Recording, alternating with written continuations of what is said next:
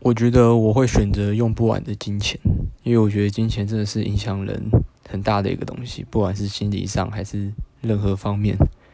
如果你每天为了赚钱，然后让自己身体越来越疲倦，然后身体越来越不好，也不是一个好现象。然后你每天也要为了金钱所烦恼，就说要怎么赚钱啊等等之类的，然后让自己变得越来越不单纯，然后越来越社会化。我觉得这不是我所追求的。我希望说，假如我少掉了金钱这部分的烦恼，我希望我可以做更多的事情，然后去体会这个人生真正的意义。可能是去更多的公益团体啊等等之类的，变成说你有这些金钱之后，你就可以不用烦恼说我去这些公益团体或者做这些事情是没有收入的。我觉得相对起来，我觉得一定是更充实、更好的。